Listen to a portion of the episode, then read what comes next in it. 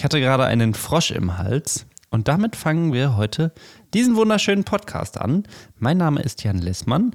Wir sind zeitweise der Naturpodcast und mir zugeschaltet ist Hermann Hirsch, nicht in Hessen, wo er sonst immer ist, sondern Hermann, wo bist du? Hallo Jan, schön, dass ich hier sein darf. Ja, das stimmt, ich bin nicht in Hessen. Ähm, ich bin aktuell ganz im Norden unterwegs, in Schleswig-Holstein. Ich sitze hier in einem wunderbaren Bed and Breakfast und gucke gerade raus auf irgendeinen See. Ich weiß gar nicht, wie dieser See hier Ich heißt. gedacht, auf jeden Fall es auf dunkel. See. Ja, es ist auch ganz schön dunkel. Man, ich weiß nicht, ob du es im Hintergrund hörst. Ich habe mir hier gerade, hört man's? So eine Kerze angemacht. Ich war gestern im Lidl und die hatten eine Kerze mit so einem Holzdoch, der so knackt, wenn er brennt. Ich muss mir eine Kerze anmachen, weil es jetzt schon zu dunkel ist. Es ist 10 vor 8. Draußen könnte man jetzt schon kaum noch fotografieren, so dunkel ist es. Schrecklich. Aber auch schön. ne? Ja, es wird langsam Herbst kommt. und es ist auf jeden Fall, na erstmal kommt der Herbst und es ist eine Herbstfolge heute. Wir reden unter anderem über Eulen und über drei, Regen. unsere kleinen drei Sachen kommen auch wieder, Regen und noch viele Genau. andere weitere Sachen. Aber Genau. Hermann, regnet es gerade bei dir? Ja, genau. Ich würde sagen, wir fangen direkt damit an, bevor ihr jetzt hier euch den Podcast anhört. Ihr könnt noch mal ganz kurz auf Stopp machen, könnt mal eben rüber in die Küche rennen, euch eine Kerze holen und die anzünden, denn jetzt wird's richtig kuschelig. Ich fühle die Atmosphäre hier gerade sehr. Bei mir schüttet es wie aus Eimern. Ich habe das Fenster so einen Spalt aufgemacht, dass ich das höre. Direkt vorm Fenster steht hier so eine Buche und es prasselt da die ganze Zeit so rein. Es ist ja wirklich auch schön, muss man sagen, solange man nicht irgendwie draußen sein muss. Genau, deswegen fangen wir einfach wirklich an, äh, sagen direkt an mit dem Thema Regen. Jan, wie stehst du prinzipiell zu Regen? Boah, echt schwierig. Also ich muss sagen, Regen an sich freue ich mich immer drauf, wenn ich so höre, oh, bald kommt wieder Regen. Aber wenn es dann regnet, muss ich sagen, habe ich eigentlich überhaupt keine Lust auf Regen. Ich akzeptiere Regen in dem Sinne, dass man es irgendwie braucht und die Natur auch braucht, aber eigentlich finde ich es nicht so cool im Regen. Es ist immer so eine romantische Vorstellung und ich würde das auch gerne so ein bisschen romantisieren, aber schaffe ich nicht. Eigentlich finde ich Regen blöd, muss ich sagen. Du, Hermann? Ja es, kommt, ja, es kommt sehr drauf an. Also zum Beispiel im Auto auf so einer langen Autobahnfahrt oder so, ne? Oder wenn man irgendwo drin sitzt und äh, also bei uns zum Beispiel so ähm, das äh, so Dachfenster, wenn es da eben drauf regnet und man sitzt drin und weiß, man muss nicht mehr raus, dann ist es super schön. Dann mag ich das sehr gerne. Aber ja, so draußen rumrennen und man wird so dauerhaft kalt nass, das ist irgendwie ein bisschen doof. Na egal, aber trotzdem hat Regen ja wirklich eine wunder, wunderbare Sache. Jetzt aktuell geht das langsam zu Neige, aber ich konnte es tatsächlich, als es gestern hier das erste Mal geregnet hat, noch wahrnehmen. Und zwar ist das der wunder, wunderbare Geruch von Sommerregen. Oh. Das, Ja, das ist, also da wurden auch viele Lieder schon drüber gesprochen, ne? sehr viele Lieder schon drüber gesprochen. Du hast vollkommen recht. Liedgesang, Hip-Hop. Man sagt ja, ist auch egal. sagt man ja, auch äh, gesprochen. Ja. Ist, äh, hast du den Geruch genau in der Nase? Ja, ne? Nee, ich habe es dieses Jahr echt noch nicht so oft gerochen, weil es hat einfach nicht geregnet. Ja, das ist ein Thema, ne? Also es war auch bei uns ja so unf... Oh, jetzt kommt hier eine Mücke rein. Ah, Entschuldigung. Die ist genau hier in die Kerze, wollte die. I. Entschuldigung, kurz abgelenkt. Ja, genau. Also es war ähm, einfach bei uns auch so unfassbar trocken. Ich habe es tatsächlich trotzdem ein paar Mal gerochen beim Gießen. Wenn ich die Tomaten bei uns im Garten gieße, dann habe ich das jeden Abend aufs Neue. Dann gurgelt erstmal so der Boden so und man merkt so richtig, wie da alles so reinsickert und so. Und dann kommt so ganz kurz so ein kleiner Schwall von diesem Geruch. Und gestern hier habe ich den aber wirklich also volle Peitsche mitgekriegt. Ähm, das war richtig cool. Und da kam bei mir direkt so die Frage auf, also dieser Geruch von Sommerregen kennt ja irgendwie jeder, ne? Und verbindet auch erstmal was Positives mit, weil so richtig schön heißer Sommer und so. Und dann gibt es auch mal so einen Sommerregen, der jetzt nicht so kalt und nass ist wie der jetzt hier heute. Also nass schon, aber nicht so kalt. Äh, und den man irgendwie gerne so ähm, hinnimmt als Abkühlung und dann riecht es auch noch so gut. Also ich assoziiere das irgendwie nur positiv. Also naja, dann kam auf jeden Fall. Übrigens, ich möchte Ja. eigentlich wissen, wie das funktioniert. Du, du fängst richtig an, die Haus zu holen. Unsere Zuhörerinnen und Zuhörer, die haben doch Ja, jetzt schon war weggeschaltet. ich wär- hättest du jetzt nicht eingegriffen, wäre ich schon längst mittendrin. Ich Mann, nämlich- ich bin so richtig ins Träumen Frage- gekommen, hab Du, mich auch draußen nee, geguckt. komm, ja. Das ist so anstrengend mit dir manchmal. Das ist wirklich krass.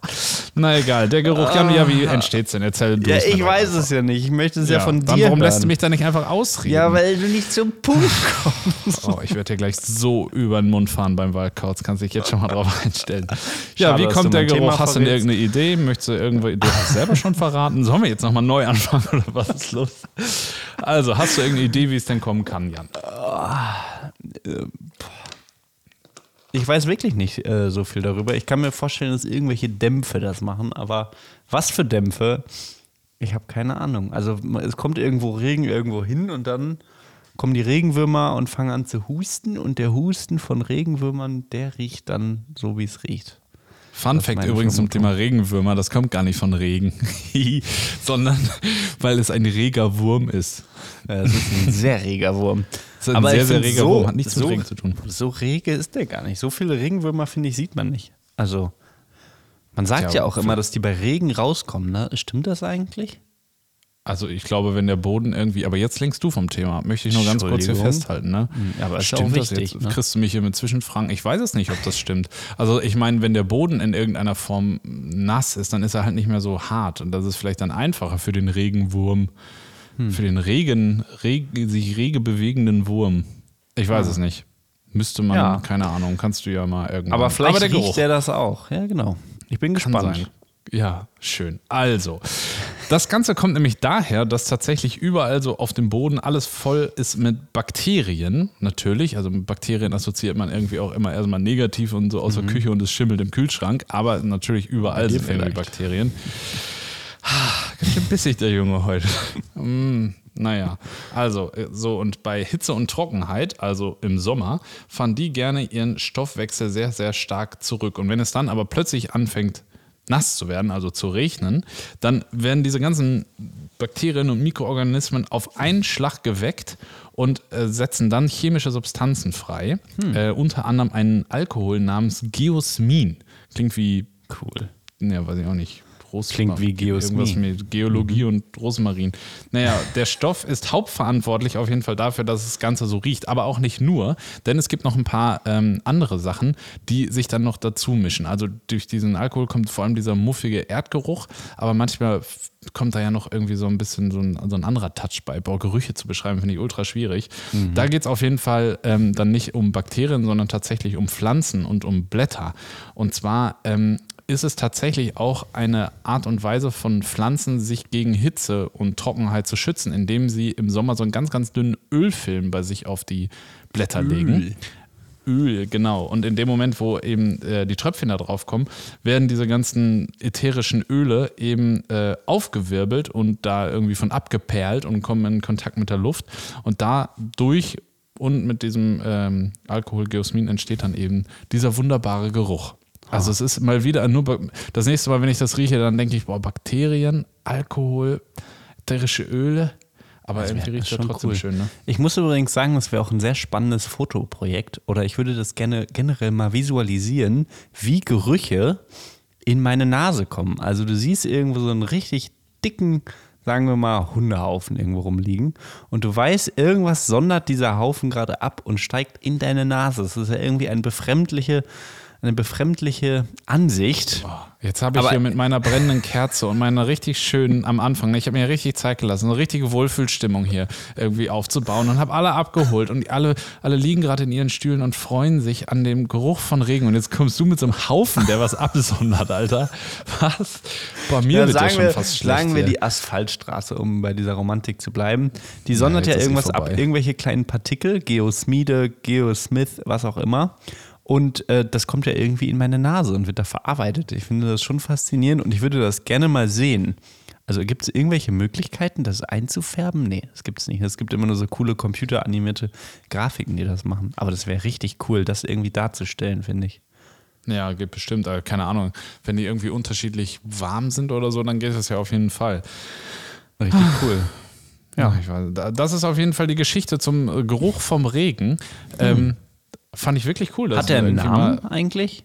Habe ich Ja, nicht zugehört? Oder? dieses ganze Ding, nee. Das äh, heißt Petrichor.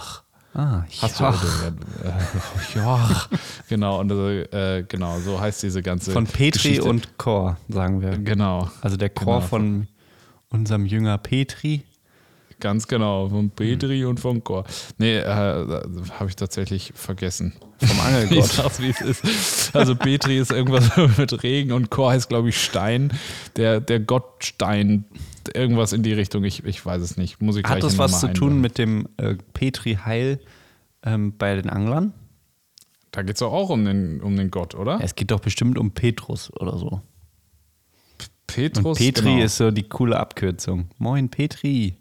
Damit du nicht aus so dem griechischen Worten Petrus sagen Petra für Stein und Ikor, das eine Flüssigkeit bezeichnet. Aha. Hätte ich gewusst, ne? Ich wollte dich natürlich nur Ja. testen. Ich mit dem Gräkum. Ja, und du mit natürlich. deinem komischen Greek und weißt natürlich alles. Am liebsten es dir doch sowieso, du machst den Podcast hier alleine. Oder? Dann könntest du alles hier den ganzen Tag so machen und ich würde nicht so viel reden und du könntest hier richtig wissenschaftlich, du könntest das sogar Ich komplett auf Griechisch gerne machen. zu, aber, ja, ich, aber Ja, du das, brauchst aber, halt das können wir so auch einfach streichen. Ja, das, ich bin halt ein Geschichtenerzähler. Ich bin kein Wissenschaftler wie du. Das ist richtig. Da, deswegen ähm, verbinden wir uns wahrscheinlich auch so gut zu einem größeren Etwas. Und, Ja. Hermann, kannst du uns noch mehr über den Regen erzählen? Jetzt bin ich auch ein bisschen Ja, ein, neugierig geworden. einen richtig guten Fun-Fact habe ich noch gefunden zum Thema Regen. Das glaubst du nicht. Jetzt kommt. Und zwar. du glaubst es einfach nicht. Genau. Ja. Und zwar gibt es ein Gerücht oder einen, einen Mythos, dass Dart, also dieser Sport, wo man so kleine Pfeile in, auf so eine Scheibe wirft, hackenstramm in der Kneipe, das soll tatsächlich durch einen Regenschauer verursacht worden sein. Und zwar wurde ein Bogenschießwettkampf abgesagt, weil es eben so stark geregnet hat. Und dann ist, ist man irgendwo wohl in, in die Bar gegangen und hat dann mit kleinen gekürzten Pfeilen und ohne Bogen irgendwie weitergemacht. Fand ich richtig cool. Also deswegen zum Thema Regen, ne? einfach das Beste draus machen. Einfach eine neue Sportart entwickeln oder Ja. erfinden das nächste Vielleicht Mal. hatte man vorher auch noch so ganz kleine Bögen. Aber die hat man dann irgendwann Ganz kleine. abgeschafft, weil man das doch Genau. irgendwie ein bisschen affig fand. Wie so eine Eiergitarre, so diese Größe. Genau. Damit hat man geschossen. eine Eiergitarre. Eine Eierharfe, so kenne ich das nur. Also es scheinen Ja, die das- musikalischen das Richtungen ja auseinanderzugehen. Ja, oder Standdenken, ne? Also Eier, eine Eiergeige. Eiergeige. Stra eine Eierstradivari. So, jetzt wird's wieder albern. Jetzt ist Okay. gut. Ja, Ja. mehr war es gar nicht zum Thema Regen. Okay. Das wolltest du uns einfach mitteilen. Das ist ja schön. Also, ja. das ist auf jeden Fall Ja. gut, das mal zu wissen. Ähm, weißt du auch auch so was äh, generell um Niederschlag? Ne? Habe ich mich Mhm. mal gefragt, also wo, das ganze Wasser geht ja irgendwo hin. Ne? Mhm. Aber wenn das alles auf einmal runterkäme und quasi äh, über Deutschland quasi wie ein Schwimmbecken drüber stehen würde, wie, wie Mhm. viel wäre das dann? Wie hoch das Wasser Ja. dann stehen würde. Ja. Also ich als Geschichtenerzähler würde grob irgendwas zwischen 1,3 und 1,5 Kilometer schätzen. Ja, würde ich auch machen, ja. Also sagen wir 1,4 Kilometer. Sag, äh, genau, treffen wir uns einfach fairerweise in der Mitte, weil das ja auch ein Podcast von uns beiden ist. Ich sage Okay. 1,3, du sagst 1,5, die Wahrheit liegt in der Mitte. Also sagen wir, wenn der gesamte Jahresniederschlag der Erde nur über Deutschland runterkäme, dann stünden wir 1,4 Kilometer unter Wasser. Genau. Ist ja auch nicht Und- schlecht, ne? Ist das denn richtig? Ich denke schon. Also ich meine, Okay, das also, ist immerhin na der. Naturpodcast. Das muss richtig sein. Ja, Natur, Natur ist der Wahrheit. Natur ja, schön. der Du, Wahrheit. ich, ich merke, du hast dich auch eingelesen, aber ich konnte ja Natürlich. hier gerade bei dieser Fangfrage von dir, konnte ich ja nochmal schnell parieren. Das finde ich gut. mal gucken, ob du das gleich auch beim Waldkauz kannst. Oh Gott, oh Gott. Was mich jetzt noch interessieren würde, ob große Tropfen oder kleine Tropfen schneller vom Himmel fallen als.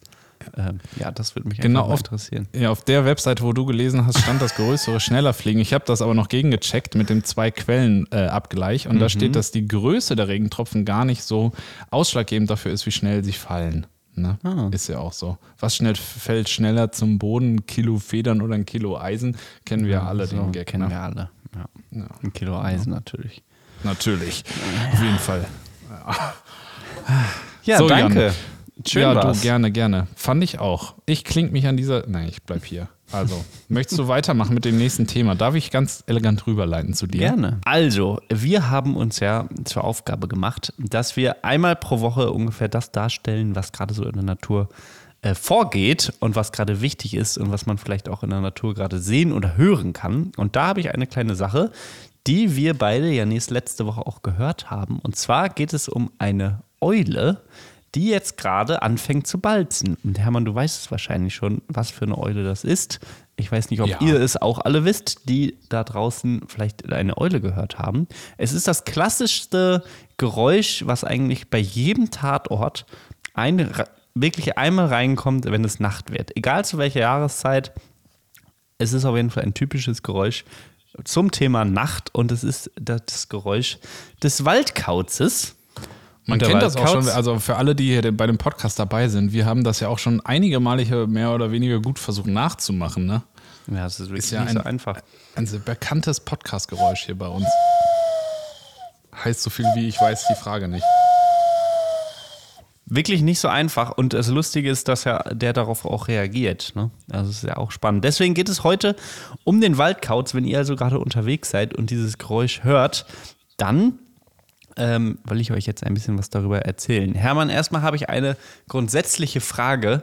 Und zwar, was meinst du, wie viele Waldkäuze gibt es überhaupt in Deutschland?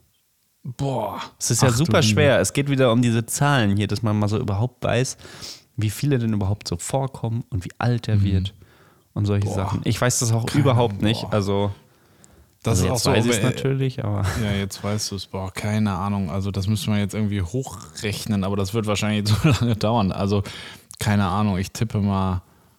mm, Boah, keine Ahnung. Brutpaare, ne? 80.000 Brutpaare? Oh, das ist gar nicht so schlecht. 64.000 Brutpaare. Oh, geil. Ja. Finde ich spannend. Mhm. Irgendwie hat man ja überhaupt keine Zahl. Wie viele Waldkreuze gibt es in Deutschland? Ähm, Finde ich schon richtig cool. Und da habe ich mir gedacht, ich muss das jetzt mal wissen, weil ich überhaupt keinen Bezug hatte zu einem anderen Vogel. Und dann habe ich eine Liste gefunden, wo wirklich genau drin steht, welcher der häufigste Vögel, Vogel in Deutschland ist und auch wie andere Vögel, die man so kennt, wie häufig die wirklich in Deutschland vorkommen und quasi den Bestand einfach mal ermittelt. Und das ist super spannend. Was denkst du, um jetzt noch mal kurz einen Abzweig zu machen Richtung ähm, Bestand von Vögeln in Deutschland? 2019, da wurde das gemacht, sind natürlich alles Schätzwerte. Was denkst du, was ist auf Platz 1? Also, als häufigster Brutvogel, ne? Genau. Ja, weil ich habe neulich irgendwann, da ging es mal an einer anderen Stelle darum, der häufigste Vogel. Und wenn man das googelt, dann kommt man sehr, sehr schnell in irgendwelche Auswertungen von Stunde der Gartenvögel und so ähm, vom NABU. Und äh, das sind einfach nur die Vögel, die am häufigsten gesehen werden, die aber nicht die häufigsten äh, Brutvögel sind. Aber keine Ahnung, ich tippe jetzt einfach mal, was ist denn das häufigste? Wahrscheinlich war es früher auf jeden Fall der Haussperling. Ähm, ist es jetzt aber vielleicht nicht mehr. Vielleicht ist es jetzt der Buchfink. Ja, Platz 2. Platz zwei, okay. Und dann Mit, Platz ich sag's dir direkt, ungefähr, es ist immer so ein Schätzwert zwischen 7 bis 9 ähm, Millionen ja, Boah, äh, Tiere. Krass. Da geht es jetzt nicht Paare. um Brutpaare, nee. Ach so, sondern um Einzeltiere, Mhm. Wirklich Einzelindividuen. Und auf Ähm, Platz 1, Boah, was ist da? Eine Meise? nee. Kohlmeise? Kohlmeise ist auf Platz 3. Du arbeitest Mhm. dich auf jeden Fall gut nach oben mit 5 bis 7 Millionen äh, Individuen. Krass. Boah, was gibt's denn noch häufiger als Kohlmeise? Ja, dann sage ich doch Haussperling. Nee, Haussperling ist auf Platz 5. Noch Ah, okay. nach der Mönchsgrasmücke, fand ich auch spannend, auf Platz 4. Genau, die steht nämlich in dieser Auswertung von Stunde der Gartenvögel tatsächlich auf Platz 1 als häufigster Vogel. Und Krass. genau, ist einfach weil er irgendwie am häufigsten beobachtet wird. Oder also irgendwo habe ich das neulich auf jeden Fall gelesen, keine Ahnung. Aber Hermann, Ja, so, ein Vogel, der eins? schon relativ häufig zu sehen ist. Hat Schon ein relativ. gelbes Auge manchmal, gelben Augenring. Fangen wir mal Eine Amsel. Ach ja. Oh, stimmt. Oh.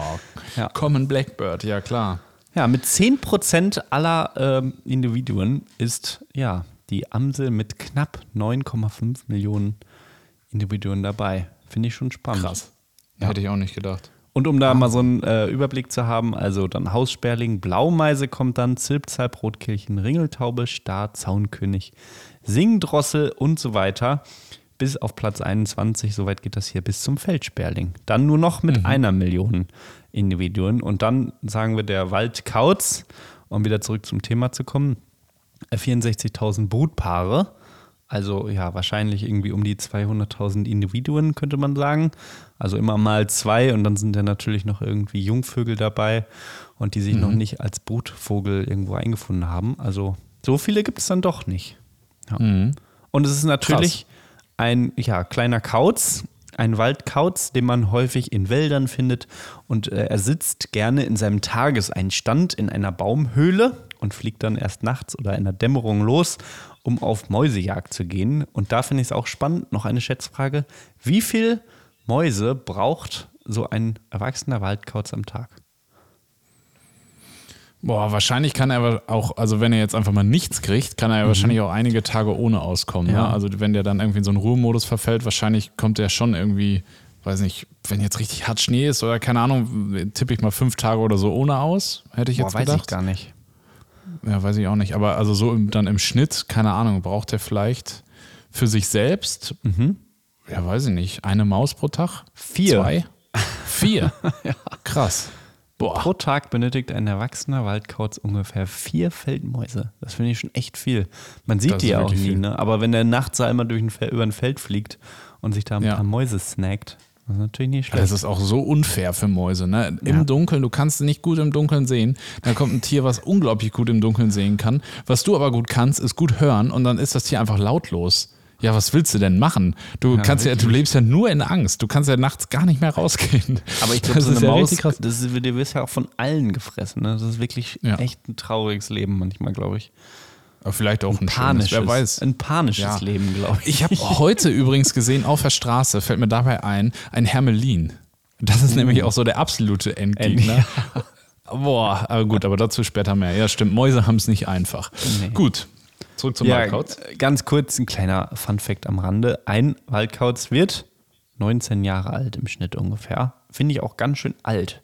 Also die meisten werden wahrscheinlich ähm, ja wirklich gar nicht so alt, weil sie irgendwie wegen anderen äh, Umwelteinflüssen sterben. Aber sie können doch ganz schön alt werden. Über Mhm. äh, Alter bei Vögeln haben wir ja auch schon oft geredet. Äh, Finde ich immer wieder erstaunlich, wie alt dann äh, Tiere doch werden können. Ja, wobei ich das mit dem Durchschnittsalter ist auch immer so eine Sache, wo man genau hingucken muss. Ne? Wenn man jetzt irgendwelche Tiere hat, die einfach eine extrem hohe Sterblichkeit gerade zu Beginn haben. Also so, wie, wie ist das nochmal? R-Stratege? R- und Ja, ne? K-Strategen? Äh, Was ist nochmal wofür? K? Das ist natürlich so eine Frage, ne? Ah, da gibt es doch bestimmt, R steht für richtig viele. Die Und K steht für kaum. Strategien im Biounterricht. Wer kann sich noch erinnern?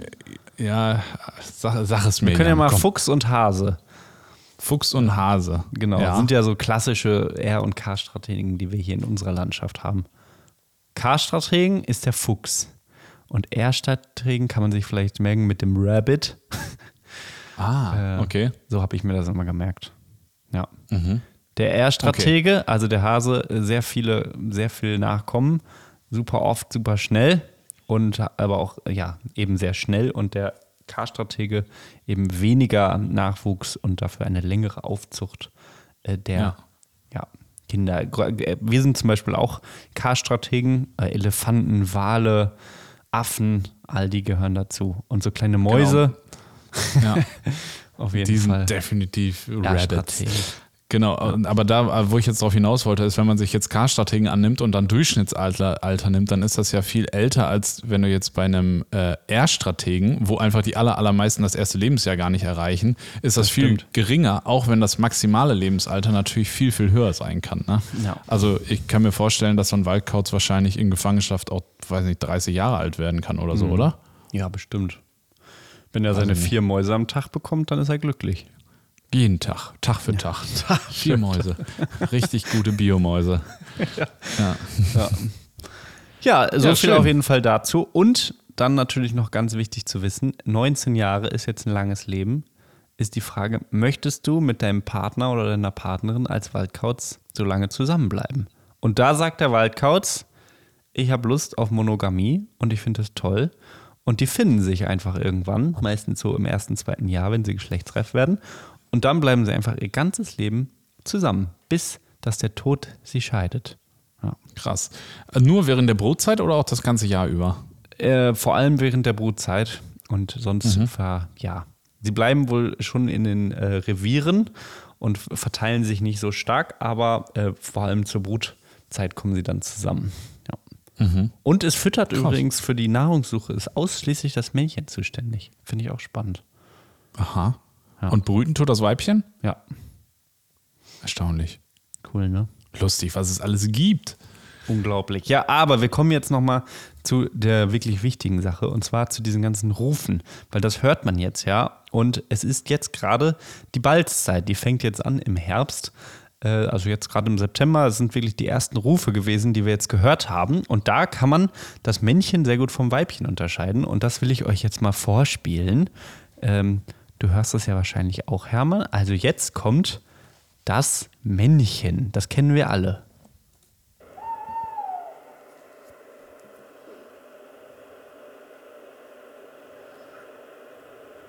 Ja, meistens kommt dann erstmal lange nichts und dann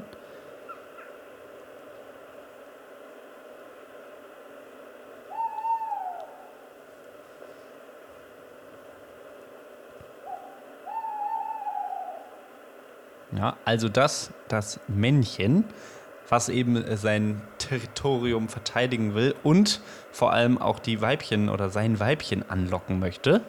Und jetzt antwortet, oder sie müssen sich auch erstmal finden, jetzt antwortet das Weibchen und das sagt.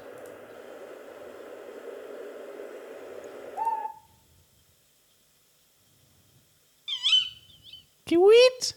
Kiwit!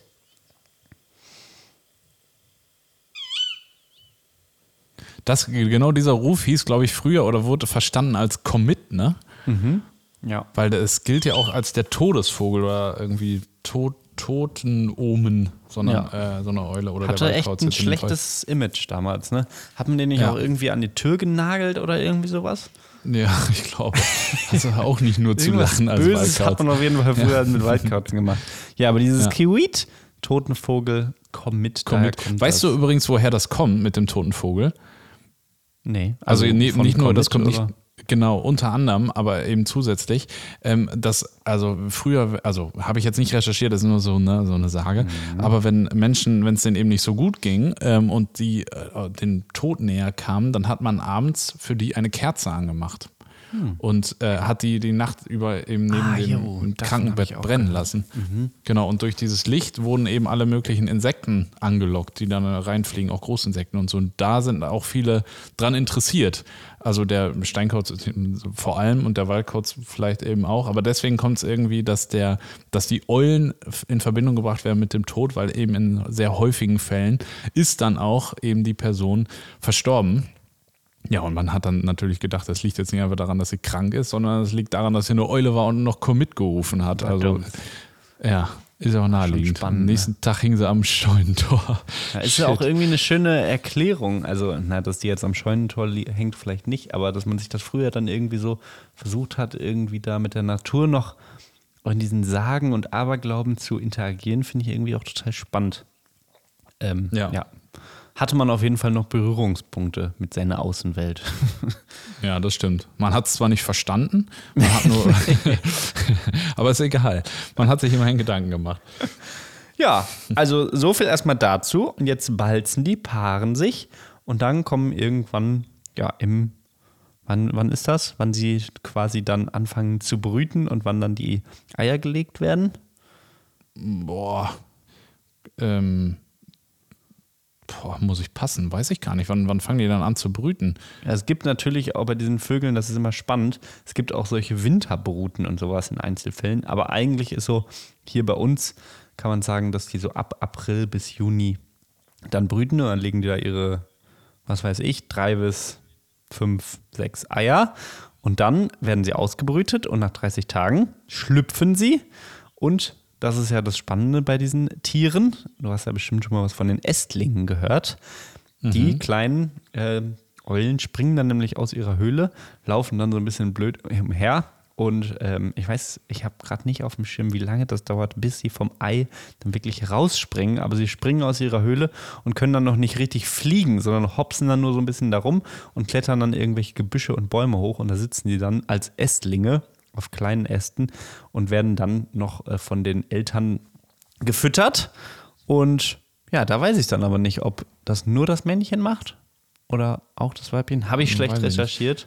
Ich kenne das nur bei der nur Da machen es auf jeden Fall beide. Da ist das ja sehr ähnlich, dass sie dann eben als Ästlinge rumrennen. Und ich erinnere mich übrigens gerade nochmal zum Zeitpunkt, als wir dieses Jahr im Mai in der Feldberger Seenlandschaft gemeinsam waren. Da waren doch schon die Ästlinge so weit, dass sie schon geflogen sind. Ja, aber wenn die dann irgendwie im, im April, ja. Ja, das stimmt. Da, sind Also- das, da waren die relativ früh, ne? Ja. Vielleicht verschiebt sich das auch mit dem Klimawandel nochmal.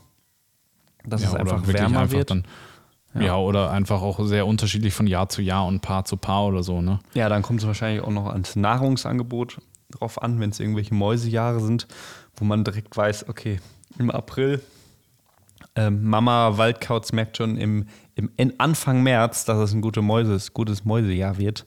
Dann fängt sie vielleicht auch schon früher an. Weiß man Ja. nicht. Naja, dann werden die auf jeden Fall noch drei Monate gefüttert und dann gehen eben die kleinen Waldkürze dann wieder los und suchen sich ihr eigenes Revier. Finde ich immer wieder cool, diese Ja. Äh, ja, dann zu beobachten. Und ich finde es auch schön, jetzt quasi schon die Rufe zu hören und zu wissen, ah ja, jetzt geht es gerade los. Die finden sich wieder ein und paaren sich, die balzen jetzt und dann kann man irgendwann im nächsten Frühjahr dann die Ästlinge sehen, finde ich immer eine sehr schöne Begebenheit. Na, finde ich auch. Eulen sind ja sowieso total faszinierend, ne? Ja. Einfach weil man sie so häufig, also jeder kennt Eulen und jeder mag eigentlich auch Eulen und trotzdem sieht man sie eigentlich nie. Also irgendwie, also so ein Waldkauz, wann hast du das letzte Mal einen Waldkauz schön sitzen sehen? Also wir wissen jetzt vielleicht her. durchs, ja, durchs Fotografieren noch irgendwie irgendwelche Hüllen oder irgendwie sowas, aber ansonsten, also einfach mal eben so ein Schimmer, der über die Straße fliegt oder so, aber das war es ja dann auch.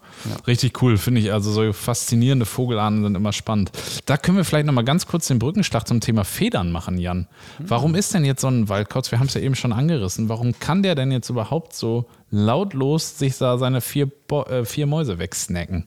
Also ist ja wirklich äh, spannend. Du hast es jetzt wahrscheinlich viel besser recherchiert und kannst das sagen. Ich weiß nur, dass es eine andere Federstruktur ist und dass es solche kleinen Säume an den Federn gibt, in dem dann irgendwie die Luft anders gebrochen wird und dadurch dann keine Geräusche entstehen. Aber wie genau das funktioniert, weiß ich nicht.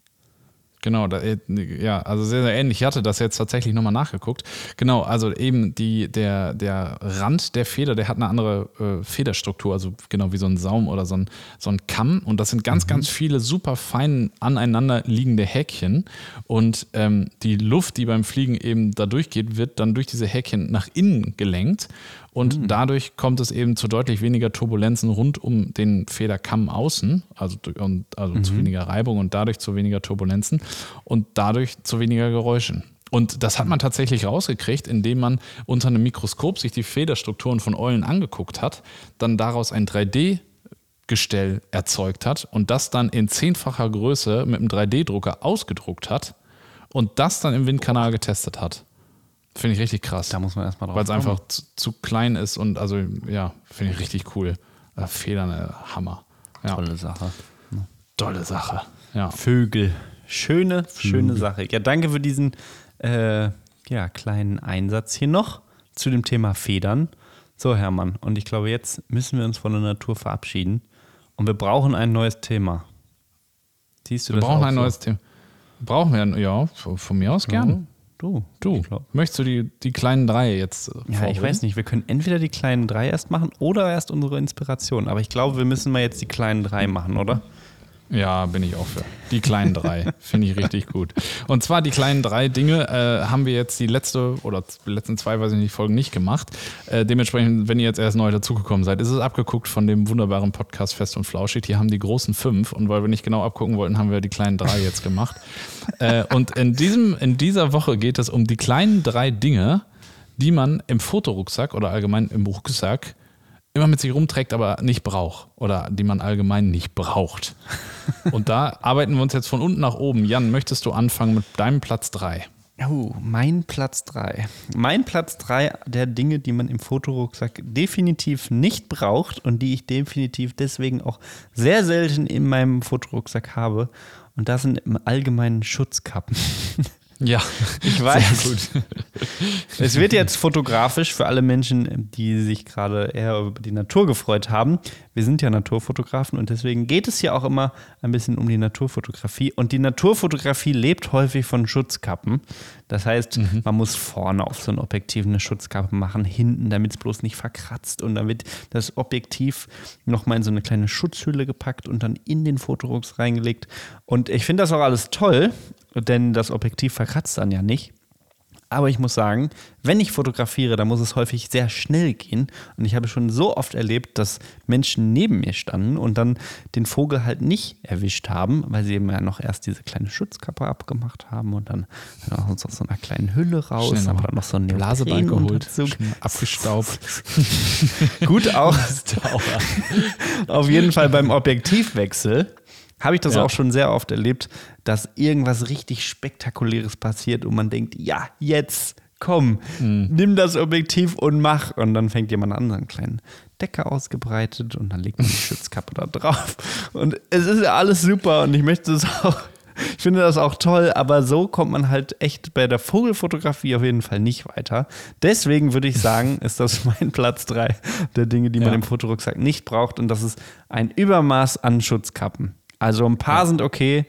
Ich würde sagen, deswegen kauft euch UV-Filter. Schärfe ist egal, das haben wir hier schon häufig gesagt. Ich habe auf allen meinen Objektiven, außer auf dem großen, da gibt es das nicht, Schutzfilter, dann brauche ich nämlich keine Objektivkappen vorne mehr. Weil, denn wir wissen alle, wie war der Spruch nochmal, Hermann? Geht im Sucher, Geht im nicht, Sucher die nicht die Sonne Sonne auf? Hast du noch den Deckel drauf? Das wollte ich dich gerade fragen, weil ich äh, selber habe definitiv auch ein Zweiklassensystem bei Deckeln. Der besteht ja immer aus dem Front- oder aus dem Rückdeckel. Und der Frontdeckel, der hat bei mir keinerlei Bewandtnis. Ich gehe mittlerweile so weit, dass wenn ich ein Objektiv bekomme, ich den abmache und mit der Originalverpackung direkt wegtue. Weil ich benutze den eh nicht. Der ist sonst eh weg. Und wenn man das nochmal verkauft, dann, ja, ist abzugeben, aber leider ohne Frontdeckel. Ja, das klingt schon direkt doof, ne? Also auf jeden Fall den direkt zack weg. Und den hinteren Deckel, die benutze ich tatsächlich, weil ich mir mal ähm, bei einem Objektiv diesen Dichtungsring, den, den reißt man sich gerne mal ab da hinten. Und dann kann es tatsächlich zu Undichtigkeiten führen. Heißt nicht, dass ich es immer benutze, aber also Objektivdeckel ist nicht gleich Objektivdeckel. Vorne ist für mich komplett wertlos und hinten hat immerhin noch einen Sinn. Aber du hast es eben auch gesagt, ich kann das auch absolut nachvollziehen. Das Zeug ist super teuer. Und wenn ihr euch jetzt irgendwie ganz viel Geld zur Seite gepa- gepackt habt und endlich was gekauft habt, dass damit dann auch vorsichtig umgegangen wird, das kann ich verstehen. Trotzdem sollte man sich irgendwann mal überlegen, warum habe ich es mir denn gekauft? Um zu fotografieren und nicht um es irgendwie heile wieder mit nach Hause zu bringen. Naja. Ja, ist natürlich auch äh, sehr, mh, ja. Naja, ne? aber Ja, also ich schön. zu Ein- meiner Seite kann auf jeden Fall sagen, ich benutze eigentlich fast keine Schutzkappen. Bei mir liegen alle Objektive immer so herum, denn dann kann man sie schnell und einfach benutzen. Ja. Ja. Hermann, dann dein so, Platz ja. 3. Habe ich mir, ich habe, also das war tatsächlich so ein Thema, wo ich sehr, sehr viele Sachen hier aufgeschrieben habe und gar nicht so eine richtige Wertung habe. Ich kann jetzt einfach gucken, was du nimmst und was anderes nehmen. Was für mich ähm, tatsächlich äh, so ein ähnlicher Punkt ist, ähm, ist Sensorswipes. Das sind so Dinge, mit denen man sich sein, also die Kamera, den Sensor eben sauber machen kann. Total sinnvoll, benutze ich auch. Aber das braucht, das hat nichts im Fotorucksack verloren. Ich habe das jetzt neulich mehrmals gesehen, wenn Leute einen Fotorucksack aufmachen und äh, gefühlt alles, was sie an Fotozeug besitzen, ist einfach in diesem Fotorucksack. Ist ja auch eine gute Sammelstelle, aber man trägt es die ganze Zeit mit sich rum und alles ist voll geprüllt mit Zeug, so auch so ein Blasebalg und alles und, und Festplatten. Alles, was irgendwie mit der Fotografie zu tun hat und sinnvoll ist, aber mit durch die Natur getragen wird und für einen krummen Rücken sorgt. Also Sensorswipes haben für mich gar nichts zu suchen im Fotorucksack. Schön. Na gut. Ja. Aber machst du Kurzer, dann zu Hause, ne? Ja, genau. Kurz und Da kann man das machen. Also ja, Festplatten brauche ich zu Hause auch, aber halt nicht unterwegs. Ja, du, das da. So, dein Ja. Punkt 2. Mein äh, Punkt 2 ist die klassische Banane, die, Hm. die ich wirklich häufig in meinem Fotorucksack habe, aber die da definitiv eigentlich nicht reingehört, denn ich vergesse sie sehr häufig. Und ich habe es wirklich schon mehrmals gehabt. Ich muss wahrscheinlich auch sagen, dass ich nicht der geeignete Mensch dafür bin, dass ich so eine schöne, schmierige Banane dann irgendwann wieder aus meinem Rucksack kerchern konnte, weil sie sich so in dieses Mesh eingearbeitet hatte. Boah, das ist weil die eklig. natürlich sich da irgendwie dann doch nicht gegessen wurde und dann da drin bleibt. Also Essen und Fotorucksäcke muss man wirklich aufpassen. Sollte man sich Ja. so eine Bananenbox kaufen oder eben keine Banane mitbringen. Und was dazu noch kommt, Futter und also nicht nur für uns, sondern auch für andere Tiere ist auf jeden Fall nicht im Fotorucksack zu suchen. Ich habe nämlich letztes Wochenende in Malente äh, Futter gehabt für einen Wildpark für Dammwild. Und das konnte ich Oh heute ja. auch mühselig aus meinem Rucksack kratzen. Mein, ganz, mein ganzer ja, Rucksack riecht jetzt nach Dammwildfutter, so ein Mais-Pellet-Gemisch. Wir waren in einem Wildpark Oh, ich- unterwegs und haben da einen Workshop gehabt. Naja, ich Ja. habe meinen Rucksack gefüttert, würde ich sagen. Schwerpunktmäßig Vogelfutter, da gibt es auch so ein richtiges Bermuda-Dreieck in jedem Fotorucksack. Und zwar ist das vor Oh, allem bei, ja. ich sag die Marke nochmal F-Stop, das- da ist der Fotorucksack so aufgebaut, dass man einen normalen Rucksack hat und dann so ein ICU, Internal Camera Unit, so ein Ding, wo dann eben die Sachen reinkommen, von oben in den Rucksack stellt. So, und da, zwischen ICU und Fotorucksack, da ist ja Luft. Das, da kommt man aber von oben ran. Und immer, wenn ich alle Jubeljahre das Ding da mal raushole, dann wundere ich mich, was alles da in diesem Zwischenraum ist. Also Futterreste und Papier und äh, Schrauben auch teilweise und unglaublich, was sich da sammelt. Also Vogelfutter, ja. Bei der ba Banane muss ich aber übrigens widersprechen. Ich bin so ein Typ, wenn ich mir eine Banane einpacke, dann, ne? Ja, es ist eigentlich egal, was ich mitnehme zu essen. Wenn, ey, mein, kleiner, mein kleines Gehirn sagt mir, von dem Moment an, wo ich losfahre, aber du hast ja noch das da hinten drin. Hast, du- hast du jetzt schon Hunger? Kann ich das jetzt schon essen? Und ist hundertprozentig esse ich das auch viel zu früh. Längst Mm. bevor ich Hunger habe, ist bei mir definitiv die Banane weg, in den allermeisten Fällen. Geht auch, wenn ich mir Nüsse mitnehme oder so. Die esse ich auch einfach so, obwohl ich keinen Hunger habe. Naja. Naja. Finde ich aber trotzdem einen guten Punkt. So, Jan, jetzt kommen wir ans Eingemachte. Ähm, was Dein Platz für zwei. mich, mein Platz zwei ist der allseits bekannte und jetzt festhalten, 3 in 1 Faltreflektor. Kennst du dieses Ding? Meistens ist es sogar eine 5 in 1. Kannst noch Ja, mit fliegen, du kannst dann auch kann mit einem alles, Bo Alter. Floß, Floß bauen. Ja. Vieles so ein kann Ding, das. was man im Prinzip auf- und abbaut, wie so ein, so ein beklopptes Decathlon-Wurfzelt, wo gefühlt auch jeder zweite Mensch in Deutschland dran scheitert, das Ding wieder einzubauen, mit so einem komischen Dreh- und Ineinandersteck. Es ist so ein Ding, was auf der einen Seite Gold, auf der anderen Seite Silber ist. Und jetzt kommt's, wenn du das, die Außenhaut abmachst, dann hast du in der Mitte noch einen Diffusor. Der Wahnsinn. Habe ich mir auch gekauft. Fand ich richtig geil. Immer wenn man mit Makros und also ohne den Diffusor, ohne mich, so ungefähr. Ne? Und irgendwann stellt man fest, dass dieses Ding eigentlich also für meine Fotografie ist es natürlich generell hier bei all diesen Dingen, ne, ist das ja jetzt unsere Perspektive. Wenn ihr das jetzt für irgendwas braucht, mag das okay sein. Aber es ist das, das sinnloseste Fotoding, was ich mir jemals gekauft habe. Ich habe nicht ein einziges Foto habe ich mit einem Faltreflektor gemacht, was ohne nicht gegangen wäre. Es fliegt einfach nur dämlich rum. Man braucht es nie.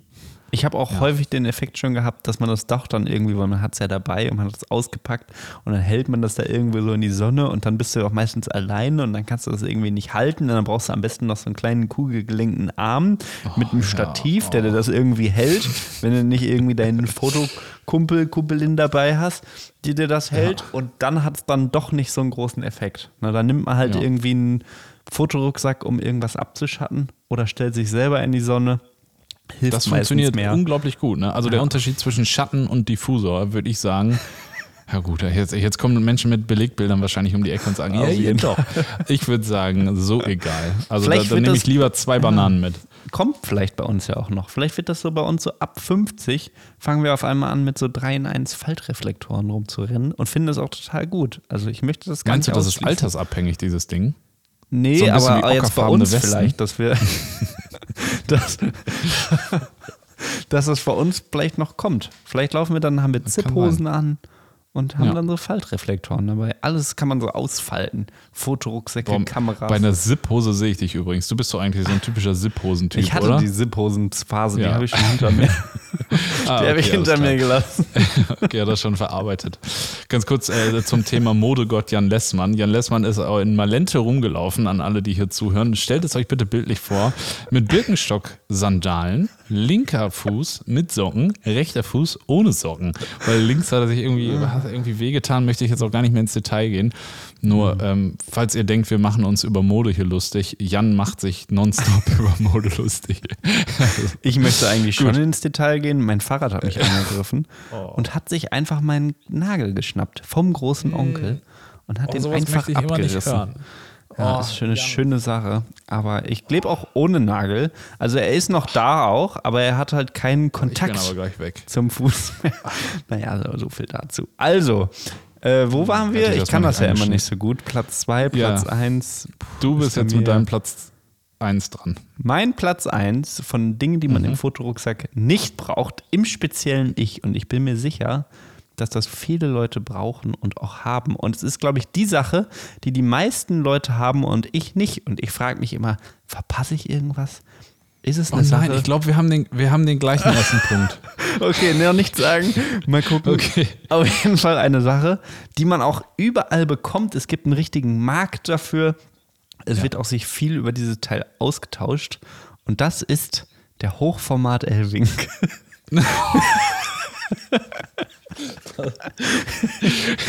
ich weiß nicht, wieso man das braucht. Auch ich mache manchmal ein Hochformat, aber dann habe ich das entweder in der Hand. Oh, ich weiß aber schon, was du machst. Äh, aber auf jeden es geht in die gleiche Richtung. Aber wenn Ja. ich das auf dem Stativ ähm, benutze, meine Kamera, dann habe ich meistens keinen L-Winkel dran und dann kann man das ja auch so cool abkippen. Es hat bestimmt auch irgendwie Kannst du bitte einmal erklären, was ein L-Winkel ist, bitte? Ein L-Winkel ist eine L-winkelige Schiene, wie ein, eine AK Swiss Schnellwechselplatte, die aber noch so Ja, um aber die für Ecke all geht. diejenigen, die hier, die hier keine Fotonerds sind, wenn du AK Swiss hörst und du hast mit Fotografie nichts am Hut, dann weißt du auch da, einmal ganz kurz, warum braucht man sowas überhaupt? Also, man sieht eine Kamera und dann hat man unten meistens so eine Stativplatte, womit man das dann die Kamera ans Stativ machen kann. So, und dann kannst du aber nur in der horizontalen fotografieren, denn du hast das ja unter der Kamera. Und die ganz Pfiffigen unter uns haben sich dann gedacht, ich mache mir da jetzt eine schwere, klobige Aluschiene dran, die jetzt noch meistens links oder rechts, weiß ich gar nicht so genau, an der Kamera vorbeigeht und damit verbunden ist mit der Schiene unten. Das kann man manchmal auch noch so cool verstellen und da sind noch ein paar Gadgets drin versteckt und irgendwie noch Werkzeuge und Tarnzelt ist da noch mit eingebaut. War wichtig. Und dann kann man jetzt die Kamera einfach von der Stativaufnahme abnehmen, die Kamera um 90 Grad drehen und einfach wieder drauf machen. Es muss irgendeinen Sinn haben. Es ist wahrscheinlich die Schnelligkeit, gerade in der Landschaftsfotografie, die da wichtig ist. Aber äh, ja, da kannst du das auf jeden Fall sehr gut machen. Viele Leute haben das äh, und ich- vielleicht erwischt es mich auch irgendwann noch. Der L-Winkel, der kriegt mich noch. Ich glaube schon. Kann gut sein. Ja, es sieht auch einfach cool aus, muss ich sagen. Also so ein L-Winkel an der Kamera, das sieht direkt so aus. Oh ja, der meint's ernst, der Stimmt. hat einen L-Winkel. Ja. Das ist so ein bisschen wie ist Tuning, schon ne? krass. Ja, genau. Du, Das wenn du einfach so am eine- Auto. Fährt nicht Ja, schneller dadurch, aber sieht erstmal krasser aus. Das stimmt. Du, äh, du sprichst auch so ein bisschen dadurch aus, dass du äh, dich viel mit Fotografie beschäftigt hast. Denn du hast auf jeden Fall Genau. ein Gadget an deine Kamera gebaut, die sonst keiner hat. Also Ja. bis die anderen Ja. Leute, die halt auch einen L-Winkel haben. Und die, ja, die machen das. Naja, ich glaube, Das ich ist werd, eigentlich- irgendwann werde ich mir den auch kaufen. Aber es ist auch total klobig und du fasst das an und dann ist da auf einmal noch so eine harte Schiene dran.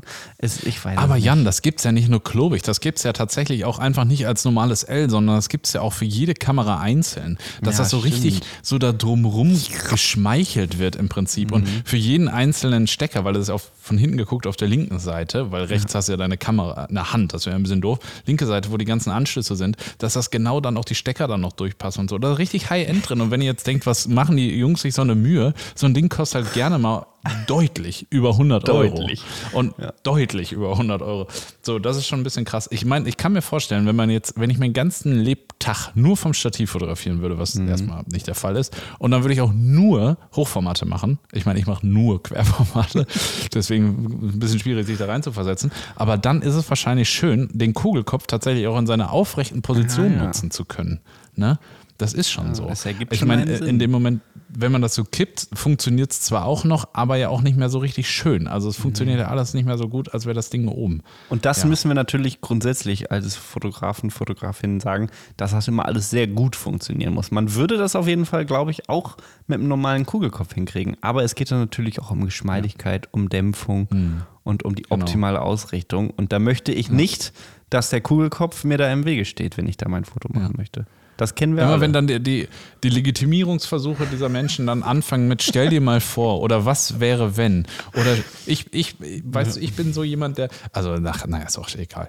Ja, Ja, also, verstehe wir haben schon sehr nicht. viele Leute versucht, diesen L-Winkel zu erklären und auch äh, ausführlich und auch wenn ich das gar nicht wollte. Deswegen bin ich da vielleicht so ein bisschen angepiesert.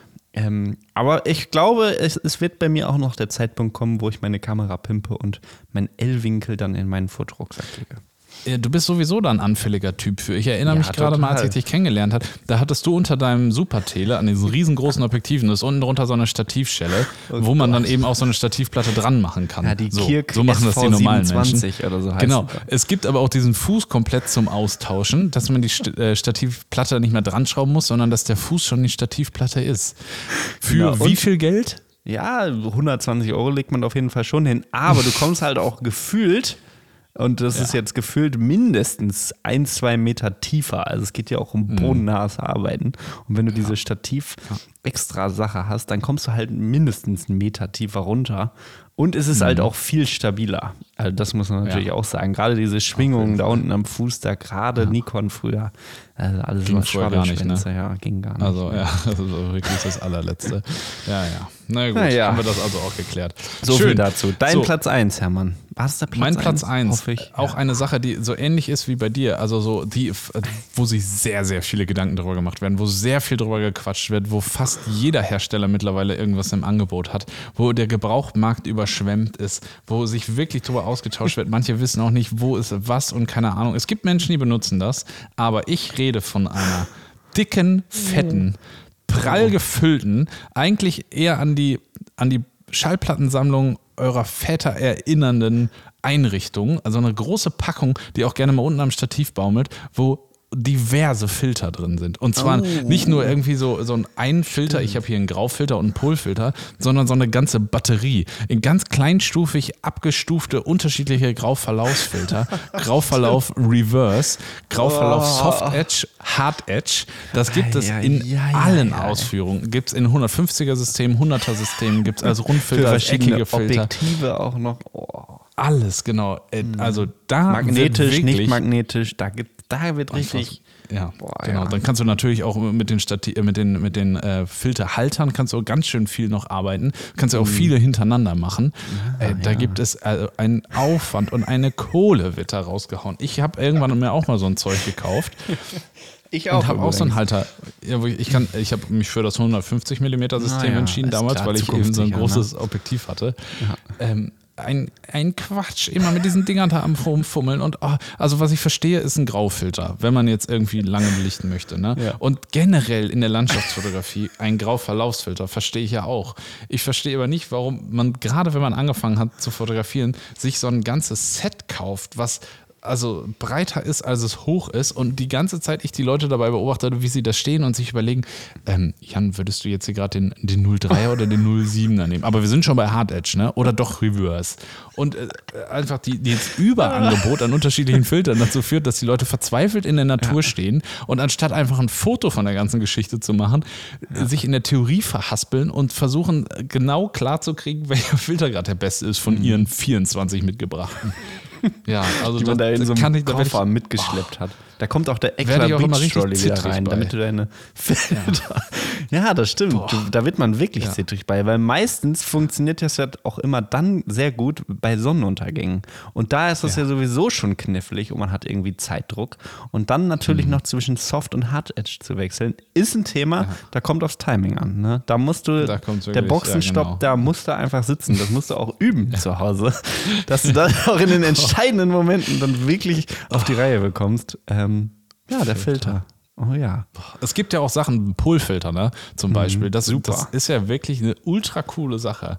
Ja. Aber mit so vielen unterschiedlichen Graufiltern, da kann man doch mittlerweile wahrscheinlich auch so viel digital machen. Machst das Bild einmal hell, einmal dunkel. Das dauert eine halbe Sekunde und dann kriegt man das irgendwie zusammengepriemt. Naja, egal. Also, ja, aber finde ich einen richtig guten Platz 1. Und ich glaube, das ist auch, kommt auch daher, dass das so ein richtig guter Marketing, äh, ja. Das ist ein richtig gutes Marketingprodukt. Also, wie die alle heißen, Rollei, Viltrox, Godox, ne, die machen, glaube ich, ein bisschen was anderes. Aber es gibt so viele Anbieter, die alle sagen, dass sie jetzt auf jeden Fall den perfekten Filter gebaut haben. Und es gibt auch immer Ja. Gutscheincodes, wo man dann nochmal 10% bekommt, wenn man noch einen Filter mehr kauft. Und dann liegen die Und auch alle in kaum sowas, genau, über kaum ein Thema kannst du dich so sehr in den Foren vertiefen, wie beispielsweise der Unterschied zwischen Lensinghouse, Lee und den neuen Haider-Filtern, wie sehr es eine Magenta-Verschiebung im dunklen Bereich gibt und dass ich persönlich die Erfahrung gemacht habe an meinem 1635 F4L mit dem 150er Lensinghouse, dass es schon relativ starke Verzerrungen am Rand gab, die Ah, einfach ja. unschön sind. Ich bin ein Typ, der geht Abdunklung, aufs Ganze. Ne? Ich habe 50 Megapixel an meiner Kamera, möchte ich einfach das Maximum rausholen. Oh, Leute, ey. Naja, egal. Ich, ich möchte niemandem den Spaß daran nehmen. Wenn ihr das im Griff habt und das alles gut ist, dann finde ich das super. Wenn ihr gerade damit anfangt, dann macht euch bitte nicht den Kopf darum, im Internet zu viel Zeit damit zu verschwenden, rauszukriegen, welcher Filter der beste ist. Geht einfach raus und fotografiert. Die Ergebnisse durch einen Tag mehr rausgehen fotografieren, die könnt ihr mit, mit 50 Filtern gar nicht wieder reinholen. Im besten Fall. Also Hermann, Ich rede wenn man dir eine Freude Rage, machen will, dann sollte man sich, sollte man dir so ein Filter-Set schenken, glaube ich, ne? Ja. Genau. Alle einzeln in Leder verpackt, dann gibt es noch so richtige, so Fächer Ja. und so. Naja. Das wird auch Du, gerne mal noch so mal ganz kurz- ausgeklappt. Stimmt, da steht man irgendwo Ja. am Strand und dann wird das so ganz, wird das einfach nur so nebenbei, einfach irgendwo so ausgeklappt, wie so eine Mundharmonika. Nee, wie eine Mundharmonika, wie ein Akkordeon. so durchgegangen, so mit Klappt zwei das Fingern so. Tap, tap, tap. Ja. Richtig gut. Da sind auch Werte drin. Ne? Es ist vielleicht auch so ein, Ja. das, da, das ist so ein, wer hat und wer kann. Ne? Am Strand. Ja. Naja, Ja, gut. egal. Um noch ganz kurz Schön. wieder runterzukommen, würde ich gerne noch einen, einen sanften Platz 1 reinschieben, Ach, der schön. niemandem wehtut, der einfach dabei ist, der nicht viel Platz wegnimmt, der einfach sinnlos ist, den ich selber auch besitze. Und zwar ist das ein, ein Aussteckdiffusor für euren externen Blitz. so ein Ding, was einfach ganz gemütlich so oben drauf geschoben ist, so eine kleine Silikonhülle. Es wurde euch in irgendeiner Amazon-Rezension irgendwie erklärt, dass das harte Licht des Blitzes dadurch vielleicht etwas weicher wird. Deswegen wurde er da oben drauf gemacht und jedes Mal, wenn ihr den Blitz benutzt, dann habt ihr ein gutes Gefühl dabei. Das würde ich vielleicht Das jetzt ist einfach dein noch Tipp mal für den Foto. das ist mein Tipp für den Fotorucksack. so, Jan, wir haben uns schon mal ganz schön hier in Rage geredet. Ja, Das schrecklich, du. ging fast mehr als um Naturthemen jetzt hier um. Also bitte Nee. verzeiht uns das. Wir sind halt einfach auch ne, im Naturfotografie-Business drin. Ah, da fällt einem sowas auf. Ja, schön. Jan, hast du noch eine schöne Sache, die uns für einen Abschluss jetzt hier zum Runterkommen mit auf den Weg geben kannst? Nee, ich habe jetzt hier meine Kanne Elfentraum wieder ausgetrunken. Und mir geht es Oh. danach immer so gut. Ich schwebe jetzt. Ähm, Schön. und ja, schwebe Herrlich. jetzt Hast du- langsam Richtung Bett. Ne? Es Hast ist du schon eine Donnerstag. Vogelbeermarmelade gemacht eigentlich? Habe ich noch nicht. Und wir müssen uns jetzt Schade. langsam auch vorbereiten. Wir fahren jetzt am Wochenende zu den äh, Warner, wie heißen sie? Deutsche Naturfototage. Norddeutsche Naturfototage. Norddeutsche Fo- Naturfototage. Also, falls äh, ihr auch da seid, ach nee, dann ist es erst Samstag, Sonntag, hört ihr das erst. Ne? Dann ja, ist alles ein bisschen schwierig. Dann habt ihr Naja. uns gesehen. Falls ihr das Naja. hört, genau, und dann denkt, ah, die kenne ich doch, dann könnt ihr rückwirken, könnt ihr uns einen Brief schreiben und sagen, ich habe euch im Podcast gehört, nachdem ich euch gesehen habe. Boah, cool. So, und damit so. würde ich sagen, wünsche ich dir einen schönen Abend, Hermann. Und Ich dir auch. ja, wir hören dann spätestens in der Woche Wir hören nächstes ne? Mal, ne? Und da fahren wir uns ein bisschen weniger übers Wort. Okay? Alles klar. Na, Schön, Jan. Gut, Kriegen wir dann. wieder hin. Also dann, Na, ja. Tschüss. Macht's gut. Bis dann. Tschüss.